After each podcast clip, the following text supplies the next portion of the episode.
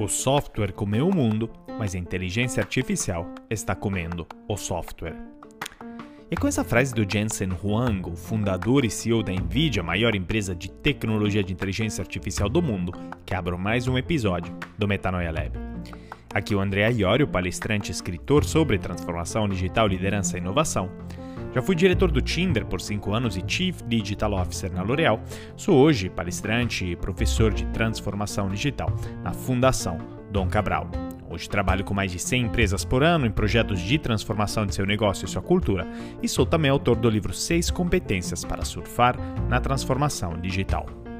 E quero compartilhar uma novidade, que essa temporada é um oferecimento da Oi Soluções, da qual eu sou embaixador na área de tecnologia.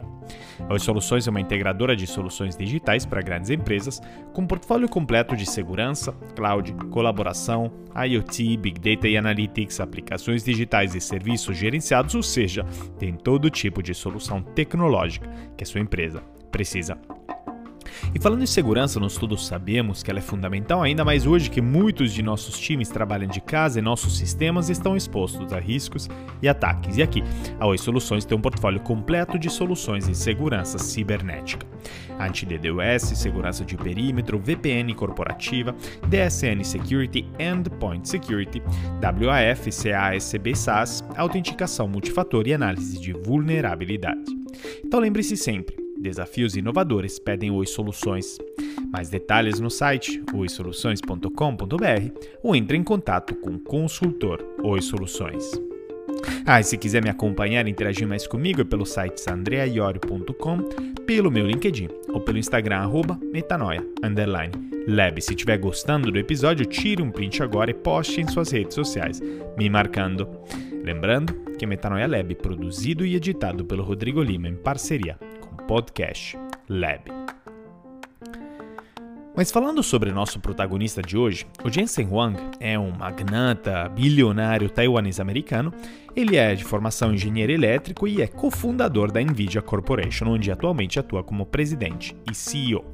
Ele fundou a empresa em 1993 e desde então lidera a companhia e começou na parte mais gráfica para PCs. Eles começaram transformando o mercado de jogos na maior indústria de entretenimento do mundo atualmente, porque eles inventaram uma GPU, né, que em 1999 possibilitou o sombreamento programável em tempo real que define a computação gráfica moderna e revolucionou posteriormente a computação paralela. Mas recentemente, digamos, esse aprendizado profundo de como as GPUs funcionam na Nvidia deu início à inteligência artificial moderna, que de fato é a próxima era da computação, com a GPU atuando como o cérebro de computadores, robôs e carros autônomos que podem perceber e entender o mundo. Ele foi incluído na lista de 2021 da revista Time das 100 pessoas mais influentes do mundo. Em 2019, a Harvard Business Review o classificou como número 1 um na lista dos seus 100 CEOs com melhor desempenho do mundo ao longo do seu mandato. Em 2017, ele foi nomeado empresário do ano pela revista Fortune. Ele é simplesmente incrível e agora está apostando muito na inteligência artificial no metaverso, é, pelo qual ele construiu uma plataforma chamada de Omniverse. Mas vamos começar ouvindo o que ele tem a dizer sobre a inteligência artificial e o seu poder em uma conversa com Mahayoshi Son, o bilionário CEO da SoftBank. Ouça só. You know, human creativity, of course, is still unparalleled. Our, our ability to come up with unique ideas is still unparalleled. And machines are nowhere near that. Right. However, a computer can solve a problem that is so gigantic in scale that no humans can. That's right. The computer's advantage is scale, yes. size. Yeah. It can look at look at uh, petabytes and petabytes of data, yeah. and observe patterns from inside it. And massive parallel effort, right? That's right. In a way that no humans can. Right. Because humans can only fit so much information in our head. And so the advantage of AI is the ability to learn from a gigantic amount of data the the algorithm itself is kind of like a universal uh, function approximator. Yes. It can learn almost any function. Yep. Yeah. And it can learn the function from a great deal of data, and then that function can predict the future. And you know, after it's learned, right.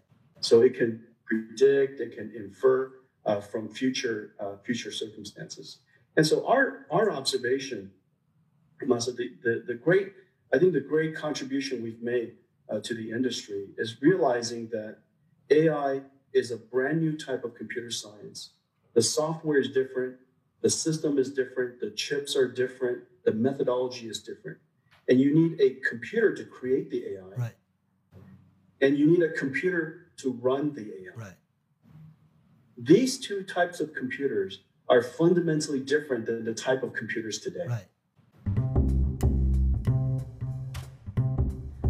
A criatividade humana ainda é incomparável, sabe? Nossa capacidade de apresentar ideias únicas é ainda incomparável e as máquinas não chegam nem perto disso. No entanto, um computador pode resolver um problema tão gigantesco em escala que nenhum humano pode. A vantagem é a escala e o tamanho. Eles podem analisar petabytes e petabytes de dados e observar padrões de dentro deles. É um esforço paralelo, massivo, certo? Isso mesmo, de uma forma que nenhum humano pode. Porque os humanos podem ajustar tantas informações na nossa cabeça. Então, a vantagem da inteligência artificial é a capacidade de aprender com uma quantidade gigantesca de dados. O algoritmo em si, como um aproximador de função universal, ele pode aprender quase qualquer função e eles podem aprender a função de uma grande quantidade de dados. Então, essa, essa função pode prever o futuro depois de aprendida. Assim, ela pode prever, pode inferir a partir de circunstâncias futuras, e nossa observação, a grande contribuição que fizemos para a indústria, é perceber que a inteligência artificial é um novo tipo de ciência da computação. O software é diferente, o sistema é diferente, os chips são diferentes, a metodologia é diferente, e você precisa de um computador para criar a inteligência artificial e precisa de um computador para executá-la. Esses dois tipos de computadores são fundamentalmente diferentes dos computadores que usamos hoje.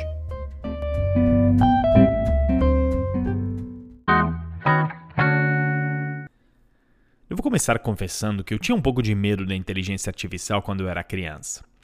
Eu estava assistindo esses filmes de Hollywood retratando robôs malvados movidos por eh, IA, né, que vamos chamar inteligência artificial, e portanto eu estava com muito medo do que essa nova tecnologia traria em nossas vidas e no mundo.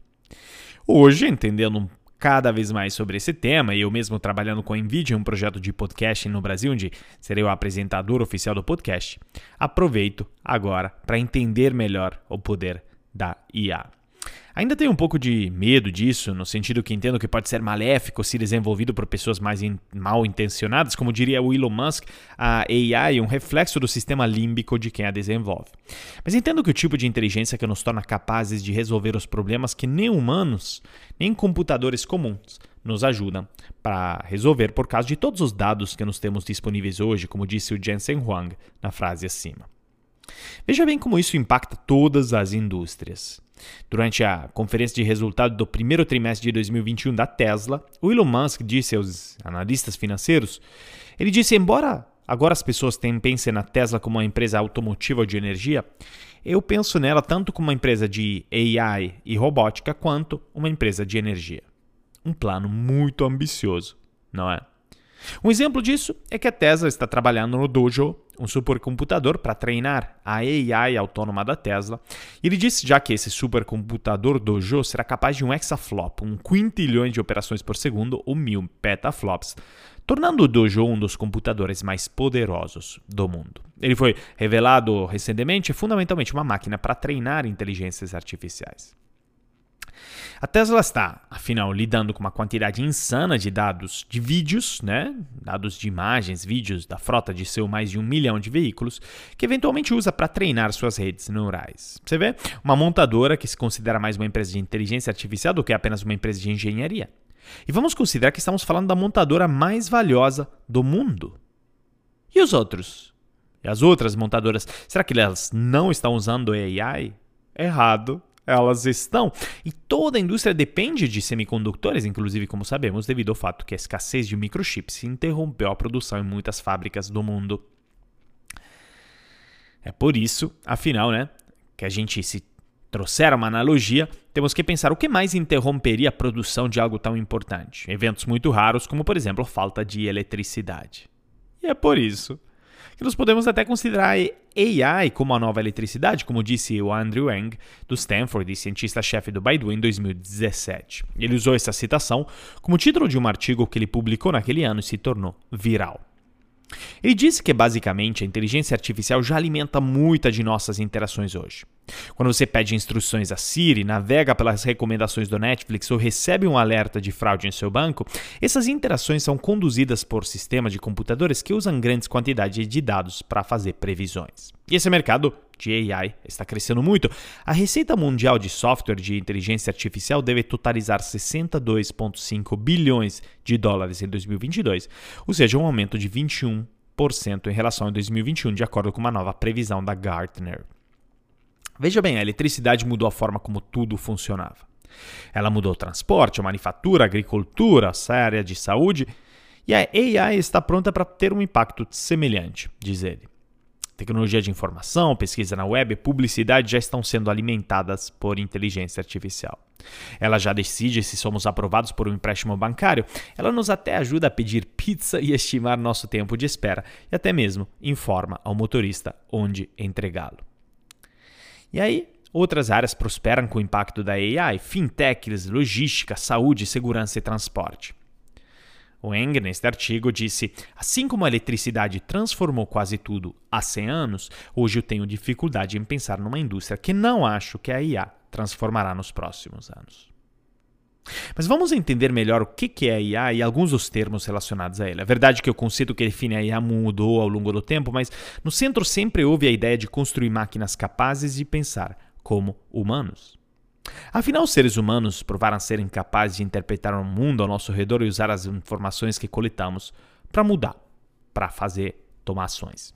E se quisermos construir máquinas que nos ajudem a fazer isso com mais eficiência, faz sentido usarmos a nós mesmos como modelos. Então, a AI deve ser pensada como uma simulando a capacidade de pensamento abstrato, criativo e dedutivo, de fato, e particularmente a capacidade de aprender, que isso dá origem né, a pensamento binário dos computadores. Talvez o maior fato que habilitou né, a inteligência artificial a crescer tenha sido a explosão de dados, que foi né, aconteceu desde que a, o mundo offline se fundiu com o mundo digital. Essa disponibilidade de dados né, significa que os computadores hoje têm um universo muito maior de informações disponíveis para ajudá-los a aprender com mais eficiência e tomar melhores decisões. Veja o exemplo anterior da Tesla, alimentando enormes quantidades de dados de vídeo para sua inteligência artificial. Quem pode fazer isso como a Tesla faz? Ninguém. Mas isso nos leva aos grandes obstáculos relacionados à adoção da inteligência artificial. O que, que pode retardar a adoção dela? E são dois grandes problemas. Um, escassez de dados, justamente, e segundo, escassez de talentos. E aí é onde está a grande batalha, de acordo com Kai Fu Lee, um dos maiores especialistas do mundo em inteligência artificial, que argumentou em seu best-seller AI Superpowers que nessas duas frentes a China está muito melhor posicionada para se tornar um líder de AI do que os Estados Unidos. E também, olha que interessante, no último livro dele, o, de fato, que chama é, 2000, AI 2041, o que, que ele fala? Ele fala que a inteligência artificial, inclusive, vai mudar tão né, significativamente o mundo que nos chegaremos no que ele chama da era da plenitude. Ele diz que a AI vai desafiar a teoria econômica tradicional. Porque se olharmos além de 2041 para um horizonte de tempo mais longo, de 20 a 40 anos, ele diz o custo de mercadorias cairá dramaticamente. O custo de mão de obra também será menor por causa da automação e o custo dos materiais também será muito reduzido pelos avanços nas ciências né, dos materiais. O custo da energia também irá diminuir com armazenamento distribuído, baterias, e não apenas o custo dos bens do dia a dia, né, como nossos celulares ou carros, deve cair, mas também as coisas né, não fabricadas hoje se tornarão manufaturável. O que, que isso quer dizer? Alimentos, verduras, carnes começarão a ser produzidos na fábrica, não necessariamente tanto na fazenda. Então vamos reduzir muitos dos problemas atuais, a problema de fabricação. E aí, o custo de fornecer a todos uma casa, alimentação, transporte básico e roupa deve ser baixo, segundo ele. Ou seja, Segundo ele, deveremos ser capazes de acabar com a pobreza e fome. Além disso, nossos sistemas econômicos existentes não vão mais funcionar. Isso inclui a economia de mercado, capitalismo, mercado de ações, dinheiros e empregos. No livro ele chama tudo isso da era da plenitude. Será que não é um pouco otimista demais? Ele diz no futuro todos os trabalhos rotinários serão feitos pela inteligência artificial, de modo que o significado do trabalho pode mudar. Por quê? Porque o Estado terá que subsidiar a todo mundo com renda básica universal. Então, o dinheiro não será a única medida de compensação pelo esforço das pessoas. Mas aí, assim como essas coisas que ele descreve serem muito boas, virão também grandes perguntas existenciais. Temos que pensar se a inteligência artificial fará os trabalhos rotinários para nós, e os empregos que serão substituídos? E as empresas que precisam de lucro para justificar os preços de suas ações? São coisas que precisam ser resolvidas. Para cada benefício, também um conjunto de problemas a serem resolvidos. E já que estamos falando de problemas, o propósito da NVIDIA é justamente de resolver os problemas que os computadores atuais não conseguem resolver. E é por isso que nós vamos ouvir agora o Jensen Huang nos falando sobre supercomputadores. Ouça só. The company's founding mission and its mission today is to solve problems that ordinary computers cannot solve. And so we have to choose, and, and we focus on problems like uh, uh, computational uh, medicine or uh, science or uh, robotics or autonomous driving, and of course, uh, very, very broadly, artificial intelligence. And we, we, we focus on uh, developing tools and SDKs and softwares and, uh, of course, new, new chips and new systems that, that can help developers be more productive. A missão da fundação da companhia e a sua missão hoje é de resolver problemas que computadores normais não podem resolver. Assim que podemos escolher de focar em problemas como medicina computacional, ou ciência, ou robótica, ou condução autônoma e claramente de forma muito ampla inteligência artificial. E nós focamos em desenvolver ferramentas e SDKs e softwares e, claro, novos chips e novos sistemas que podem ajudar os desenvolvedores a serem mais produtivos.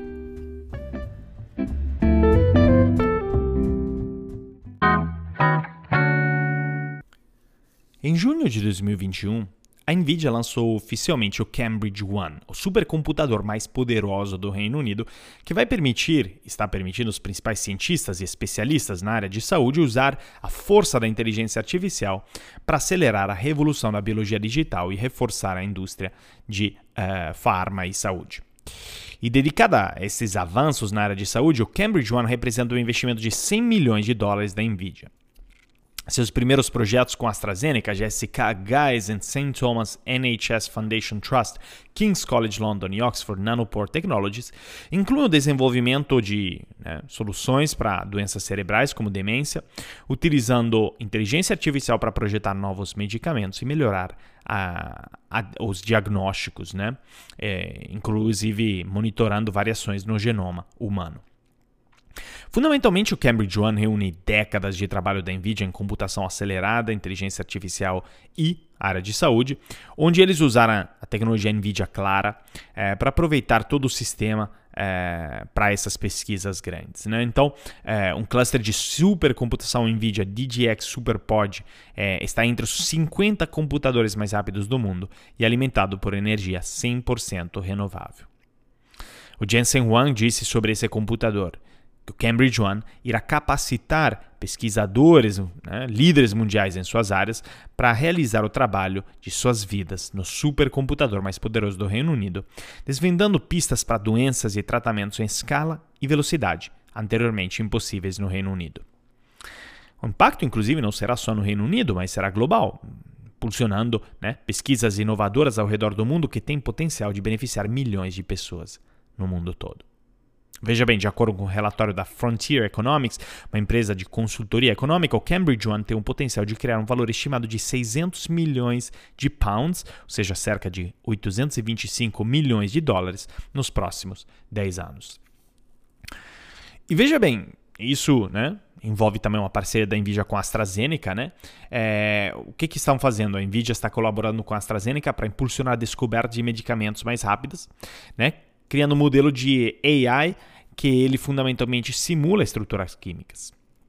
Então, é, eles usam dados massivos, né, recriando é, métodos de treinamento auto-supervisionados, evitando a necessidade de é, colocar manualmente as, uh, as funções o tempo todo, uh, para poder recriar arquiteturas de base neural baseadas em uh, pesquisas. Né? Então, é, tem um modelo de descoberta de medicamento que é chamado Megamolbart, que está, usando, está sendo usado na previsão de reações né, de, de, pacientes a medicamentos, otimização molecular e geração molecular é, de novo, né? que irá otimizar esse processo de pesquisa e desenvolvimento. Ele, baseado no modelo da AstraZeneca, está sendo treinado no banco de dados de compostos químicos Zinc, usando a estrutura Megatron da NVIDIA para permitir treinamento em escala massiva em infraestrutura da supercomputação. Veja bem, também a Nvidia e a AstraZeneca também estão planejando um projeto separado no Cambridge One focado no uso de inteligência artificial em patologia digital. Ou seja, tempo e dinheiro são gastos, né, anotando imagens de lâminas, né, é, de amostra de tecido para ajudar na busca de novas, é, enfim, soluções. E ao usar algoritmos de inteligência artificial não supervisionados e treinados com milhares de imagens, é possível acelerar o processo de anotação e ao mesmo tempo encontrar possíveis de recursos de imagens que ajudem no desenvolvimento de novos medicamentos. Lindsay Edwards, vice-presidente e chefe de inteligência artificial na área respiratória e imunologia da AstraZeneca, já disse: o treinamento de algoritmos de inteligência artificial em imagens né, é um desafio em parte devido ao tamanho das imagens. Com, trabalhar com NVIDIA em Cambridge One nos permite dimensionar nosso trabalho atual e desenvolver novas metodologias, avançando no uso da inteligência artificial em patologia digital. Isso é sensacional o que, que está acontecendo. E eu gosto muito dessa ideia de que, como maior empresa de inteligência artificial do mundo, a Nvidia se propõe construir os supercomputadores necessários para resolver esses problemas que nenhum outro computador consegue resolver hoje. E aí que chegamos ao exemplo da colaboração com Meta, né? a ex-Facebook. A Meta agora, em 2022, anunciou que vai contar com a tecnologia da Nvidia para o seu AI Research Supercluster, RST, anunciado hoje, que está sendo treinado para novos modelos para avançar a inteligência artificial. Quando estará implementado, ainda está em fase de implementação, o RST da Meta ele vai ser a maior instalação no mundo de NVIDIA DGX A100, que é fundamentalmente um sistema de AI construído em cima de GPUs, e vai fazer o RST coisas incríveis. Vai ajudar é, para construir sistemas de AI totalmente novos que possam, por exemplo, fornecer traduções de voz em tempo real para enormes grupos de pessoas, cada um falando um idioma diferente, para que possam colaborar perfeitamente em um projeto de pesquisa ou jogar juntos um jogo de realidade aumentada.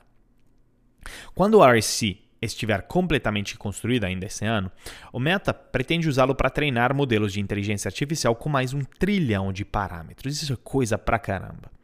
Isso vai avançar em campos como processamentos de linguagem neural, natural, para trabalhar em como identificar conteúdo né, prejudicial ou, enfim, é, para fazer o monitoramento né, das mídias sociais em tempo real. Tudo isso incrível e, obviamente, inimaginável até alguns anos atrás. E o legal disso tudo é que isso, na verdade, nunca vai acabar, pois uma vez que você resolve um problema, muitos outros novos problemas vão surgir e esse ciclo, ele nunca acaba. E esses números são todos muito impressionantes, mas me convida a pergunta, afinal, que, que é um supercomputador de inteligência artificial? E como isso se compara ao que geralmente consideramos supercomputadores, seja grandes máquinas implantadas em universidades e governos para processar números, em domínios complexos, óbvio, como espaço, física nuclear e mudanças climáticas? Bom, existem dois tipos de sistemas, conhecidos como computadores de alto desempenho ou HPCs, que são, uh, digamos, muito mais próximos eh, de data center do que computadores eh, tradicionais em tamanho e aparência, contam com um grande número de processadores interconectados para trocar dados em velocidades muito rápidas. Mas existem importantes diferenças entre os computadores normais, como explica o analista de HPC Bob Sorenson da Hyperion Research, a revista The Verge. Ele diz que as HPCs baseadas em inteligência artificial elas uh, são muito mais precisas do que qualquer outro computador. E o que ele diz que o, o aprendizado de máquina requer menos precisão do que uma tarefa de supercomputadores tradicionais e, portanto, os supercomputadores de inteligência artificial, que são mais recentes, podem realizar mais cálculos por segundo do que seus irmãos regulares usando o mesmo hardware. Isso significa que quando a Meta diz que construiu o supercomputador de inteligência artificial mais rápido do mundo, é, isso é provavelmente o supercomputador mais rápido do mundo, não é só de inteligência artificial. Então, é, isso é uma assim domínio incrível é um ponto onde a cada vez mais é, a inteligência artificial está acelerando o processo de supercomputação e onde a Nvidia ela se posiciona realmente na liderança nesta frente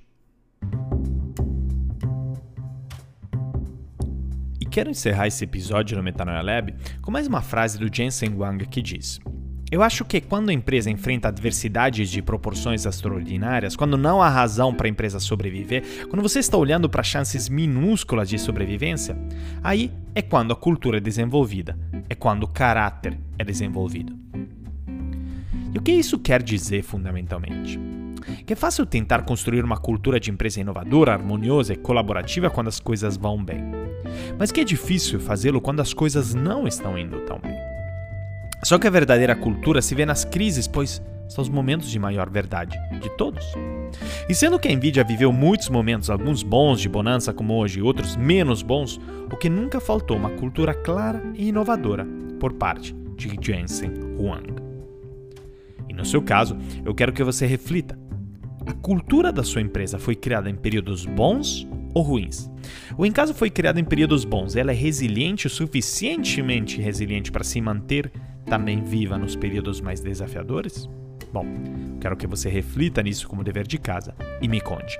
Qualquer ideia, dúvida, comentário, até mesmo reclamação, é só encontrar em contato pelo site andreaiori.com.br, pelo Instagram, arroba metanoia_lab, ou por meu LinkedIn ou Instagram. Lembrando que esse episódio é um oferecimento da Oi Soluções, a integradora de soluções digitais para sua empresa. Lembre sempre, desafios inovadores pedem Oi Soluções. Então entre em contato com o consultor Oi Soluções e saiba como o portfólio de segurança, cloud, colaboração, IoT, Big Data e Analytics, aplicações digitais e serviços gerenciados podem transformar o seu negócio. Mais informações no site oisoluções.com.br. Muito obrigado e até o próximo episódio do Metanoia Lab.